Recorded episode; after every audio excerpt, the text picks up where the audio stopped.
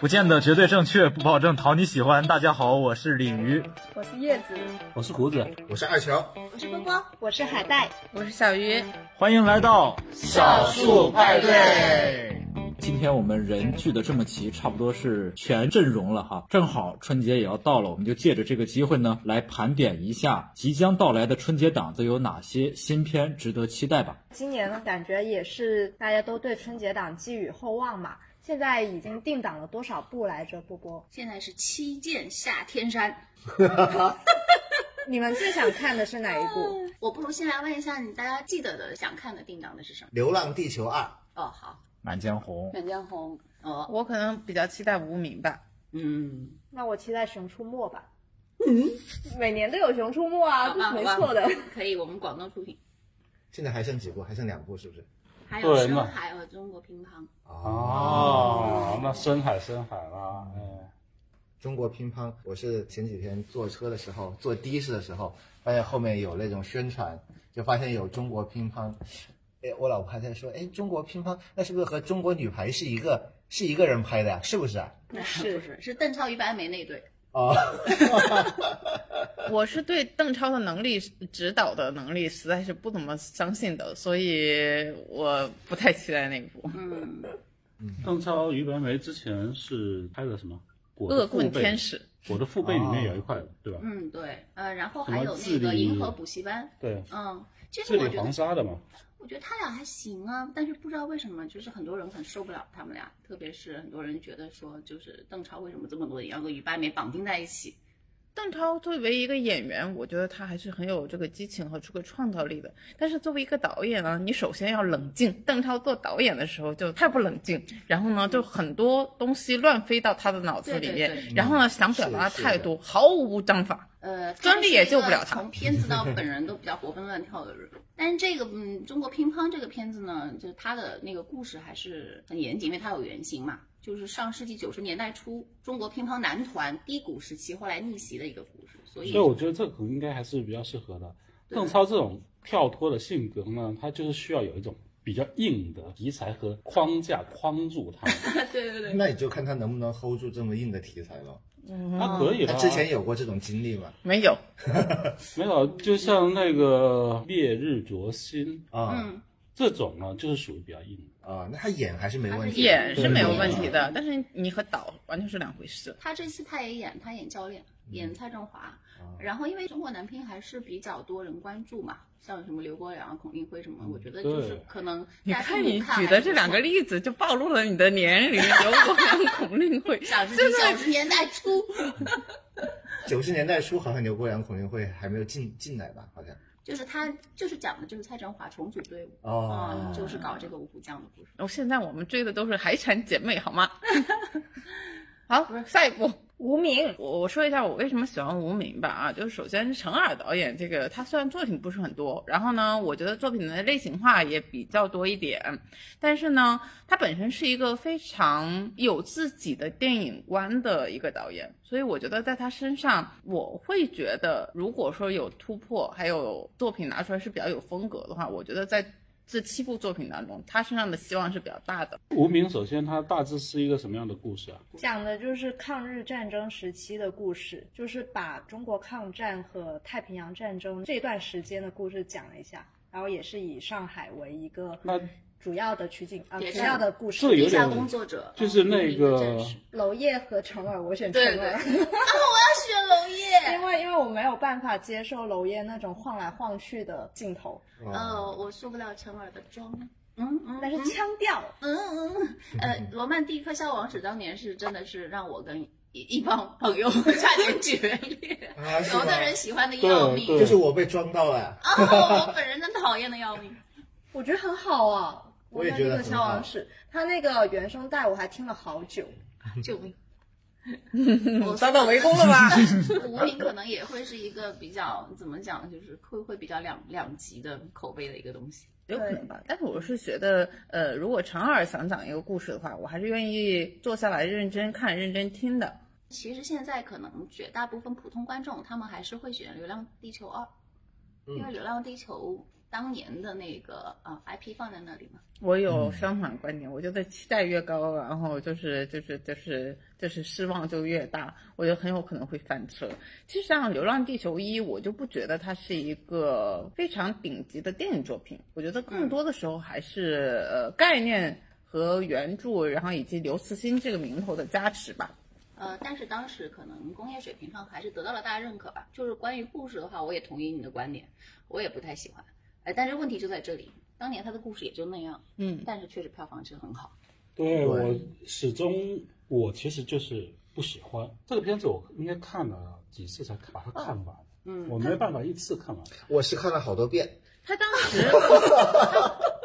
他当时的成功还有一个原因，就是大家都对中国科幻电影的那个制作水平不是非常相信的时候，然后他在制作水平上给了观众的一种经验。其实当时就有非常多的声音在说，其实剧情啊、人物塑造啊各方面都是不太过关的。然后就是，哎。让人在中国科幻电影里面看到了好莱坞成熟工业大片的那么几个类似的片段吧。你不能说整体的这个完整性有超越人家，但是你有几个片段好像还拿出来还是超出了观众心里的期待的，因而就得到了比较好的评价吧。就当时就是很多观众打的是进步分，对对对觉得对，你有进步。他当时其实是在一个期待的谷底，嗯他基本上他做到的呢，其实就是做了一个世界观出来，嗯，嗯，对吧？因为很多中国的所谓科幻片，它只是有概念，嗯它有搭建出一个世界。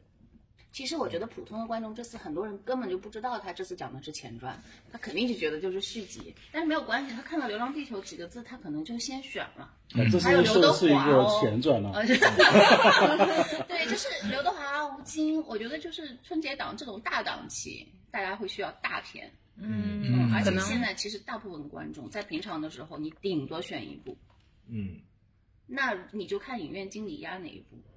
而他一且开始肯定会压这个，嗯而且这一部是比较适合各个年龄层的对人看吧，你就是解老扶幼，然后都可以看。嗯年轻人可能认识呃《流浪地球》这几个名字，然后呢老年人可能认识刘德华，然后中年人就认识吴京。OK，一拍即合。嗯我觉得他这个和《唐探》也一样的，一个演员经理肯定在压的时候就觉得和《唐探》是一个系列这样一样的，因为他第一部的时候票房是五十四亿，嗯我前几天重温的时候还查了一下，对，所以你你你看他就是现在你看他一部电影会不会看好啊？看他下面有多少出品方，哇，嗯，这个出品方我只能说，如果是一篇稿子的话，他大概占个二十行吧，就所有人都在想都想在里面分一杯羹。嗯，嗯可以想象到，然后那个有多少就是投资人，然后排着队说拜托了，让我们投一点吧。对呀、对呀、就等于一个一个报社写了一篇稿，啊是可以想象，可以想象那个通稿有多长。 对对对，你你去掉出品方，你得去掉一半吧。但是我觉得就是怎么说呢，《流浪地球二》这个时候可能真正的考验你这个电影本身的这个水平了。嗯就是现在就是有了高期待之后，你现在就是怎么样去满足这个高期待对，这真的是一件很非常困难的事情。这个时候呢，就考验到了郭帆这个人作为导演的才华了，真的。嗯，然后是骡子是马，出来溜溜吧。对对这对是，才华看他能不能顶住前两天的口碑。对，然后还有谁啊？呃，现在那个在比如说猫眼上面想看指数，高跟德《流浪地球二是》吗简直是你追我赶。不不不不不， 《满江红》对，毕竟有四字。四字现在还有票房号召力吗？我非有常好奇哎这个问题。我我觉得现在四字有变成那种，都是有四字出演，好像就是一个精品保证的那种感觉。但是自从那对我是这样个的感觉。自那从考公编的对对对对这件这个事情事出来情之后呢，明显的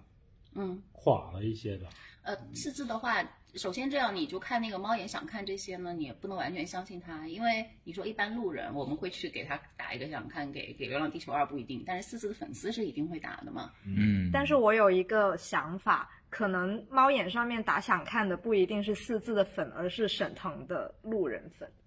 沈哦，腾和张译，不要忽视这两个对基本对盘对极度对巨对大的国民演员。沈腾是春节档的基本盘。对对对对对但是我张觉得译是，但是我觉得张译还是没有那种号召力。对张译没有号召力，呃，张艺谋张译现在还也没有好了。吧？张译啊就是说啊他那个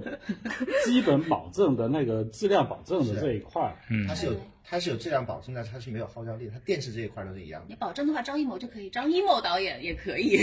我不服气，张译对我来说是有号召力的，就是他演的戏呢，我就会觉得，因为他他和四四一样，就是并不代表着这个角色一定有多么出彩或者是怎么样，但是你知道他挑过的剧本，然后他挑过的角色不会离谱，不会悬浮，你最起码不会像看完了之后觉得这是什么鬼，我因就为不张艺会谋这还样会子。改剧本，我现张在译会就挑是剧，对，但是他的话呢，他其实他本身的表演呢，还是有很大的局限性的。他他他他他演的我同意就是嗯那一个人，你知道我吗同？意胡总，我受不了张译。我不同意，我不同 意。我觉得张译演什么就是什么，张译演而不什是么啊就像是什什。么，但但是他的那种局限性是任何演员都有的。然后你本身你这个你就不是一个演员能够塑造所有的角色的，你他只但用一是类他已经在对他能够演的这个角色里面演什么是什么，而且不浮夸，演的非细节非常非常的到位，我觉得服气的。其实《满江红》我觉得跟《无名》还是有点像的，都是一个大时代下面的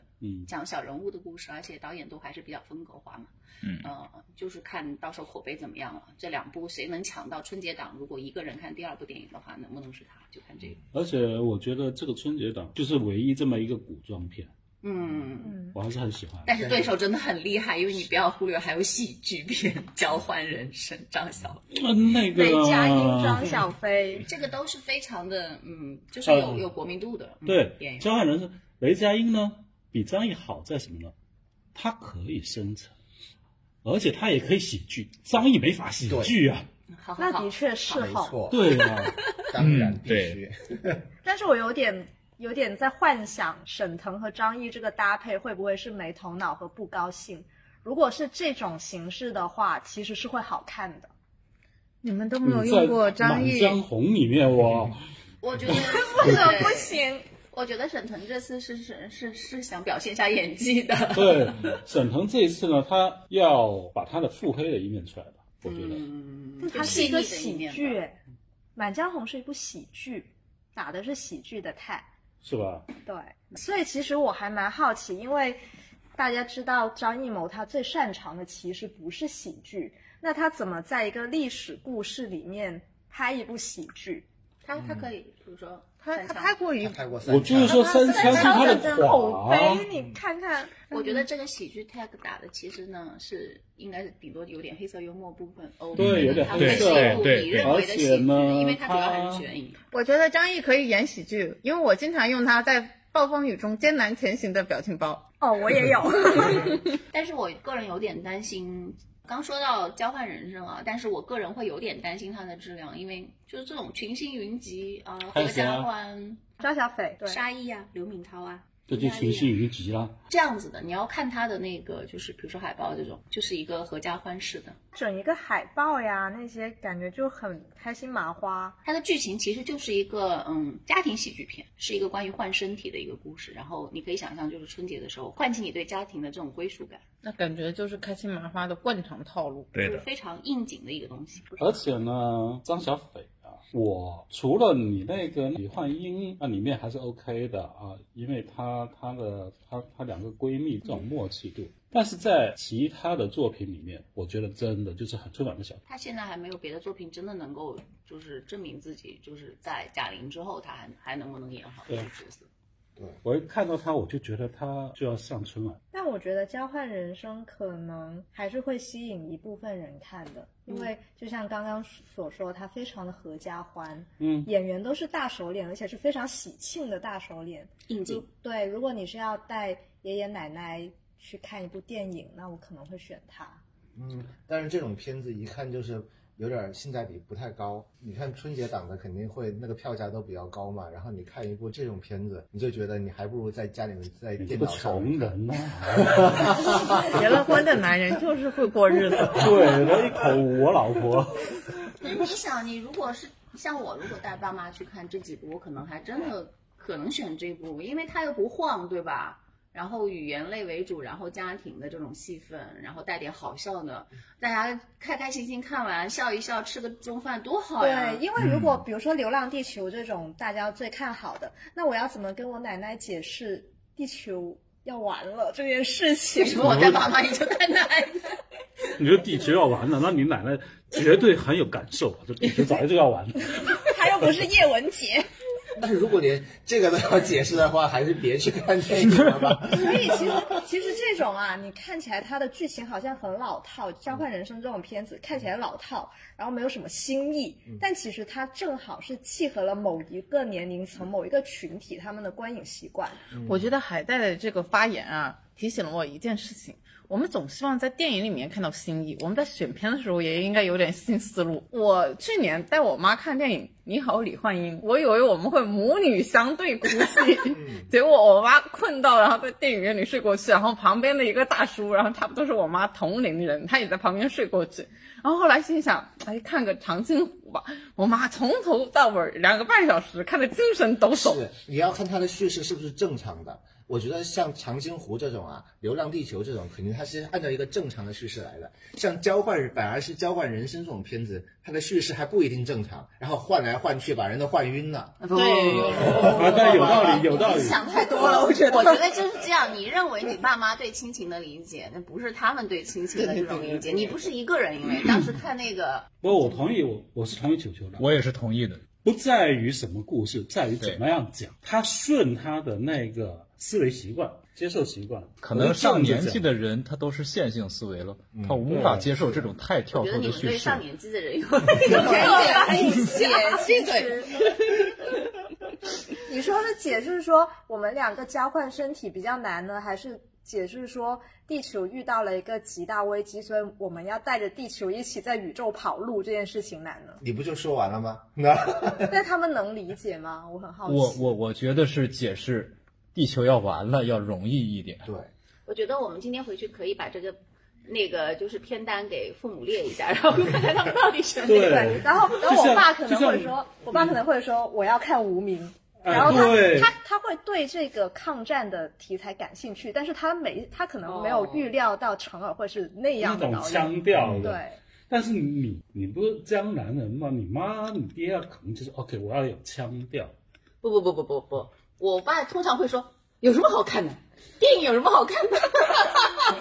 我爸是从来说他要他去，他都不会看。然后我觉得父母其实有可能是会喜欢张艺谋，因为大部分那个年代的人都只认识张艺谋，所以你说是张艺谋导演，他可能就会去看了。嗯其他电影也许就不感兴趣。我觉得今年缺了一部港片，嗯嗯缺了一个古天乐。对对呀我我爸妈没东西看了，今年怎么办？ 对对，港式我嘛，跟你然后呢说，就是港式的那种，才真的是全明星阵容，什么周润发，啊什么什么，哇，那一些现在其实古天乐啊，呃，郭富城啊，呃，张家辉啊那些哦对，今年都没有。 嗯，那也确实没有人想港片看深海的吗？有啊，就是这样，就是说深海呢，我是有对他的那个兴趣呢是有有限的。嗯虽然说我是个动漫爱好者，但是《大鱼海棠》并没有让我开心。嗯嗯嗯，我到现在都没敢看，因为它评分有点低。对，而且《大鱼海棠》这个导演当年他要集资众筹做燕尾蝶，开始就一直关注他的，最后端出来的《大鱼海棠》是让我们这这些老粉的话呢，都是失望的。那深海呢？或许你在这个第一次操作商业大片之后，会更加的回归本心一点点吧，我觉得。 我是看了《深海》的第一组预告时候，对它非常期待，因为第一组预告试出时候，它基本没有具体的内容，它就是呈现了一个深海的一个、嗯一个样子。就阿凡达嘛， 对，就我觉得他他那个审美我是喜欢的，但是当他第二个预告出来，就开始主要角色出现了，我就有点，因为他主要角色其实看起来是有点脏，嗯，就他那个画风并不是说非常唯美的那嗯种，嗯嗯所以我不太清楚我能不能接受他的审美。他没有办法把一些人之间的关系啊说得很到位。我觉得这就是国产嗯动漫大片的一个惯常的套路，放一组预告片出来，哇、美轮美奂，意境十足，各种那个。然后是等的到上映的时候，你会发现故事没处理好，人物角色没处理好，主嗯要是然后然后又让你觉得，哎，你听你这么一说，就感觉《大鱼海棠》又要来了。就嗯希望能比当年的《大圣归来》那故事要讲得好一点咯。就就像《中国奇谭》第二部，呃呃呃，他那个呢就很简单，但是呢，它整个氛围、气氛啊，然后情绪呢，我觉得就是一一直带着走的。嗯，我们的大片呢，你那个人物做不好，嗯故事做不好，情绪也带不上，你知道吗？嗯他的情绪是断裂的。我觉得他们是不是做剧本的时候也是习惯性的分块反做啊对？作战，所以当年就是那个比较合家欢的那个饺子的那个哪吒，嗯因为他本人不是这个科班出身，反而你说就他就抓故事，对，啊就抓而且他那一股气是从头到尾对顶上去了。嗯，主要是饺子在创作《魔童》的时候，我觉得他是没有受到外面太多的影响的，然后他就是在自己。然后一个很小的团队，然后在做，也不用听太多外面的声音。相反，很多呢，这个大片呢，然后就是受到关注也多，可能这个投资也多，然后这个团队也大。久而久之之后呢，你到了最后，你这个创作这个主心骨，如果它不够独裁吧，加引号的，然后不够就是坚持自己的话，那时候你就人就飘了，就散了。这个就是看《流浪地球二》有多变形啊，我觉得这个绝对是这这资本非常关注的，我觉得饺子做的那个魔童的话，主要还是它有一些商业元素存在，一个故事比较完整，然后还有喜剧的部分也加的比较恰当，然后还有一个就是情绪共振，就是大家在看的时候，可能我命由我不由天这个东西，当时就会就是燃发起内心的一些小火焰吧。但是作为我个人来说哈，我其实觉得《魔童》它是一部，呃，他专注做好了手头上自己能够做好的事情。他故事其实并没有太多新意，就把嗯一个哪吒说成是一个混世魔童，这有什么新意呢？TVB 以前都拍过了，对吧？我觉然得后，但是他做好自己的东西，算是端出一盘还不错的菜。但对我来说，我可能哪怕大家都觉得《新神榜》的那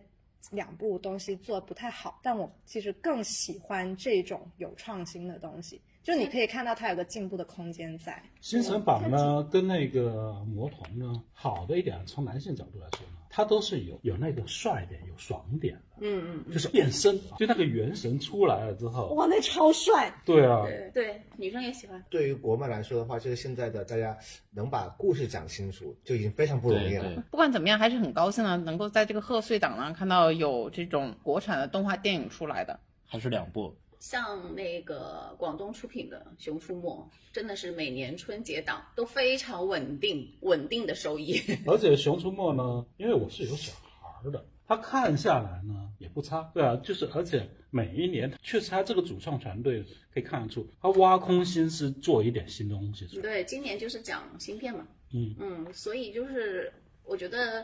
你首先看题材，像深海它都不能那么低幼，嗯，的确，对，所以合家欢真正的合家欢，我是说带娃的那种合家欢，嗯就他这一步了，对，嗯，嗯，我觉得《熊出没》吧，在我看来，它就是一个产品思维的，就是文娱产品，它就是目标受众群非常明确。嗯然后呢，我这个艺术价值上低点儿就低点儿吧，然后我就是稳定的满足这一批观众。他可能这批观众都不是说我能够伴随他成长，我也不追求，就是你在这个时间段，你你这个年龄段，我陪伴过你抓住，OK 了。嗯明年还有六七岁、五六岁的这样的人过来对，我在服务这一批。而且还真不要小看，就是像这种所谓低幼一点的这种合家欢电影的，它的一个制作能力做得很不错，真的很不错，我觉得这是很重要的，就是可能很多人长大之后，他们都会嫌弃《熊出没》也好，《喜羊羊》也好，他们很低幼。但是其实你回过头去想，你从一个产业的角度来看，动漫产业其实就是应该有满足不同年龄层的产品。以前总是说中国国漫它就只只配给小朋友看，那现在有一堆就可能他的审美更加成人一点，适合年纪大一点的人看的东西出来，但是也不可以去忽视那群小朋友啊。对，其实他们才真正是最需要动漫电影或者动漫产品的而一群人。且呢，不要嫌弃别人低幼，嗯，就你这些所谓的成人动画一点的嗯作品，那些剧情那些也很低幼，好不好？审美也很低幼，好不啊好？痛心疾首的。我觉得很多时候我们对低幼这个概念有点偏见。就其实这么大的人，就比如说三四十岁的人，你再去看《喜羊羊》《灰太狼》或者是《熊出没》这种的，你你不要天然的觉得你看不进去，但你一旦看进去之后呢，你还觉得还挺好看的。你别说对对，我有时熊出没候我就真的陪能我看一些侄子在那里看电视的时候，我看那个呃托马斯还是什么。啊，托马斯，我是很好看了。哇，那个真的是低幼哎， 宝宝巴士什么的， 特别低幼的。我觉得我一旦看进去之后，我觉得还挺好看的。很好看，所以充不满要对低幼这个有偏见，而你且觉它得你不适合看《熊出没》，实际上不是的。你一旦看进去之后，你觉得你也很适合。对，最主要是它充满了童趣，对，嗯，充满了真心，你知道吗？是你因为们找低回年真龄心。段的动画，它要就是能抓真的抓住低年龄段的那些小孩儿，他的那些动作是非常好的。嗯，他动画动作很讲究，都是充一举都充满趣味。嗯，嗯，聊了这么半天，然后春节档每部电影基本上我们都说到了。那大家如果现在有一次重新选择的机会，还会坚持原来的选择吗？我还是坚持选《满江红》，因为在去年的春节档，张艺谋的《狙击手》让我觉得是唯一值得去电影院看的电影，所以我还是继续支持张艺谋版。那我就不选深海了。啊，